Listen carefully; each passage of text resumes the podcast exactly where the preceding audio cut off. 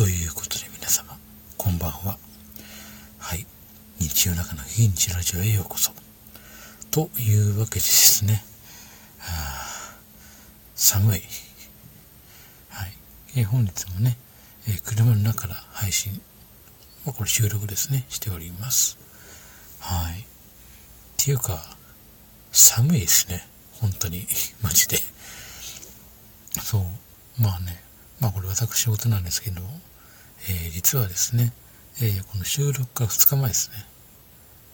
ちょうどね、えー、っとね、何があったかっていうとね、ツイッターが営業凍結しまして、あのね、本当に凹んでました、で、えー、昨日の朝には解除されたんですけど、うん、マジかと思いましたよ。しかもね、それ、他の僕知り合いの v VTuber の人に聞いたら、知り合いみんななってるって言われて、200人ぐらいフォロワー減ったって言ってました。これ本当の話なんですよ。で、僕もそれで、その人と伝えて、えー、マジですか？その人と僕も結構、その人名前変わる前からずっとシャノン、まあ、金井坊シャノンって言うんですけど、その人前その名前変わる前からしててずっと、ああ、と思うんですけど、マジですか？マジですって言われて、みんな大変だった。なんかあれ、多分ね、AI の厳正な審査による意見で、あの、センシティブ、いわゆるそのセンシティブ、まあ、要はあの、ね、女性、まあ、体出すとか、そういうことも全くしないと、むしろ僕はあの、そういうのはあんまり、まあ、見るけど、いいねとかリツイート、まあ、が多いの、僕も結構あれが多いんですけど、なんか広告とかあるじゃないですか、フォロワーリツイートキャンペーンとかって、あれすることが多いんですけど、多分あれで勝手にスパムって言われたの思ったんですけど、スパムかなと思われたのかもしれないですけど、基本的にそんなことすることもないんで、まああれなんですけど、はい。まあそんなこと言いながらですけど、まあ永久凍結されてたんですけど、まあ凍結解除されまして、というか、うん、解除される言われがなくても、腹だって本当にイライラしましたね。使えないから、マジかと思って、で、今日なん今度さんあ、治った、治ったと思って、よかったと思って、で、一言が、凍結かん、凍結解除されたって書いたら、え知り合いのあの、フールさんっていう、あの、ラジオ、えっとね、なんて言えばいいんだろうね。今、もともとラジオパーソナリティもされてる方なんですけど、フールさんが、今もやってるのか。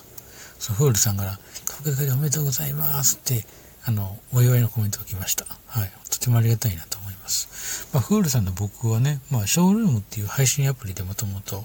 フールさんのその、えっと、配信ルームでもともと知り合って、まあ普通にラジオパまあ話がとても合う方で、まあ僕もラジオが聞くの好きで、その、まあ、アベレージ、ビヨンドザアベレージと話とか、当時のピーピートと不思議なガレージっていう、ピートの不思議なガレージ昔やってたんですけど、そういうラジオ番組の話とかで盛り上がってて、まあそういう方といろいろ話してて、数少ないラジオで、そうですね。まあ、ツイッター僕止まっちゃうといろいろ困るのは僕配信やってる人間なんで、こういう配信例えば収録するじゃないですか。この収録したのも全部乗っけないといけないんですけど、それが乗っけなかったりして、ちょっと大変なことになるなと思って、はい。まあ、なんとか凍結解除されたんでよかったなと思います。はい。まあね、こんな夜中に、もう夜中なんですけどね、まあ、現在時刻で午前1時、えー、20分頃なんで、うん正直言うとね、もう眠たいですよね。まあ、はい。これ終わったら寝ようかなと思うんですけど、家帰ってね。まあ、それでも仕事終わりなもんで、はい。ちょろっと走らせて、ちょっと、まあ、安全な場所で、まあ、収録してる感じなんですけど、まあ僕自身ね、まあゲームの話何回もすっごいいろんなゲームやってるんですよって話してるんですけど、まああの、ニーゴっていうあの、プロセカ、プロジェクト世界カラフルステージフィーチャリングハスネミクっていうまあ、プロセカっていう中のユニットの25っていうのは25時ナイトコードでっていう、まあ、バンドがあるんですけど、その中ユニットですね。音楽ユニットなんですけど、まあ、それが、があって好きでね、僕は、結構、だからアニメとかでも、かアニメで僕行くんですか、物買わないんですけど、見るの好きなんですけど、ニーゴのグッズすっごい増えてて、ああ、いいなと思って。まあ、僕、推しキャラが、えっと、水木っていうキャラクターなんですけど、まあ、わかりやすく言うと、あの、男性なんですけど、その女性の格好をするの、まあ、いわゆる女装が好きな方っていうのかな。うん。あの、2号ね。まあ、2号それぞれ、エナ、エナな、まあ、エナなんていう、その、要は、えっ、ー、と、イラスト担当の人とか、まあ、冬っていう、まあ、作曲担当。で、作詞が、その、まあ、えっ、ー、とね、名前忘れた。まあ、いるんですけど、5人、5人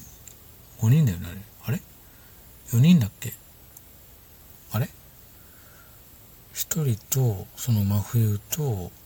エナナンと、水木、4人か、そこ。ん？あれ4人だっけ？ナイトフード。そっか。まあ、いるんですけど、そのチーム結構好きで、あれがね、毎週土曜日の、本当に1時から、えっ、と、25時ナイトラジオでっていう、これあの、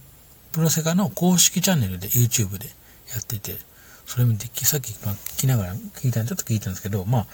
プレミアム配信なんで、まあ、まだ後で全部残るんで聞けるんですけど、結構好きなんですけど、ああ、いいなと思いながら聞いてましたね。まあ、そんなこと言いながらですけども、まあ、僕はね、全くナイト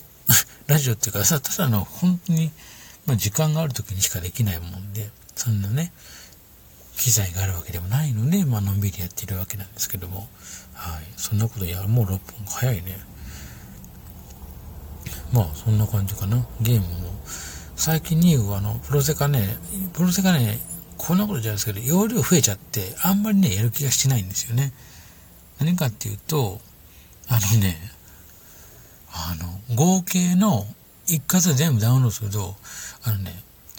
コールオブデューティモバイルぐらいのギガ数になってるんですよ、今。全部合わせて、あのね、最初のダウンロードで、まあ、100、うん、100ぐらい ?100mg なんですけど、それではいいです。まあ、そこはいいんですけど、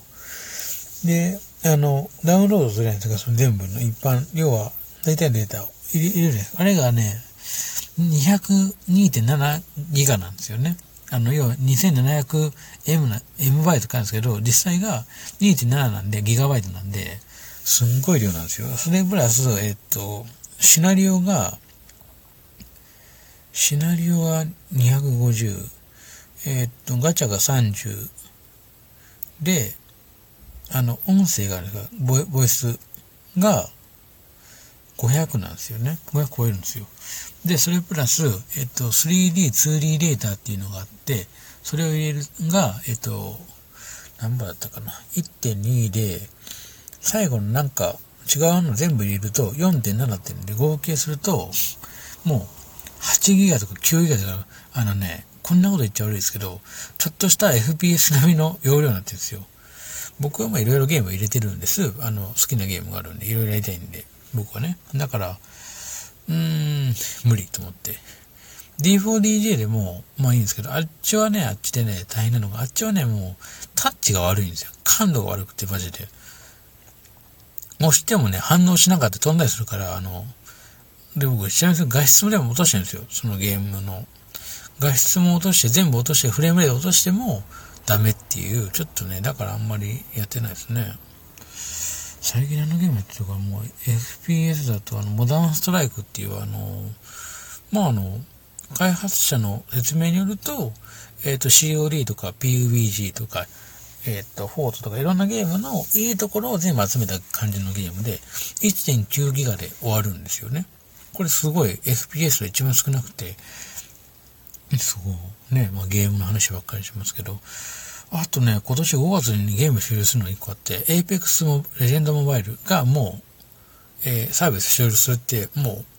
ジャパンのその、まあ、Apex モバイルジャパンの公式アカウントツイッターで発表されたんですけど、まあ、理由としてはですね、その、自分たちが思ってたほど、その、要は、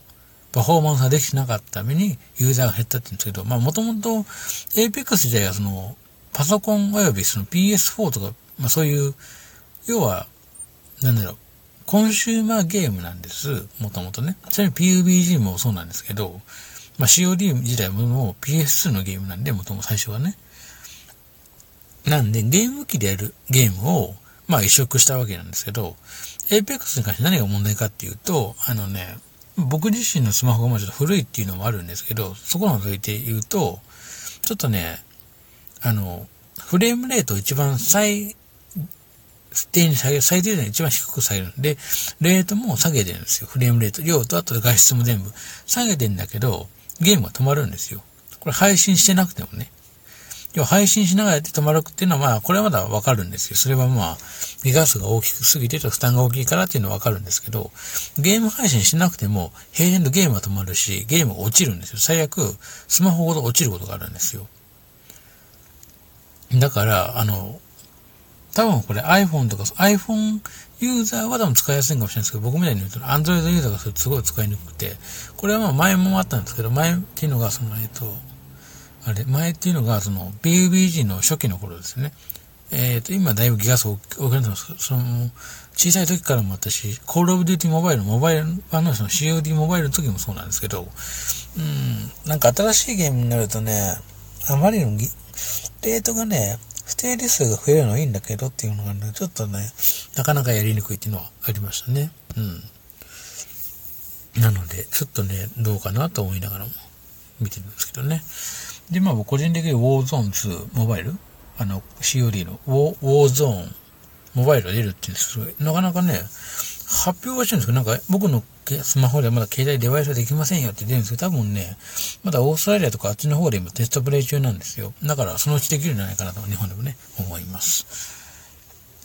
あの、ウォーゾーンはね、あの、エイペックスみたいなフィニッシャーがあって、要はあの、各キャラクターとのとどめさし方、まあ、コールオブデューティモバイルはそんなね、ぶっとな感じじゃないので、まあ、軍隊的な要は制圧の仕方。要はナイフとか近接戦闘でもう完璧にもそこで倒すっていう。エーペックスみたいにこうなんかキャラクター動いてとかって、スキルとはまた別のそんな感じのゲームになる。最大120人のゲームなんじゃないかなというふうにはアナウンスされてますけどね。まあ、どうなるかわかりませんけど、まあ、楽しみにしていきたいなと思います。では終わりたいと思います。ご清聴ありがとうございました。ではまた。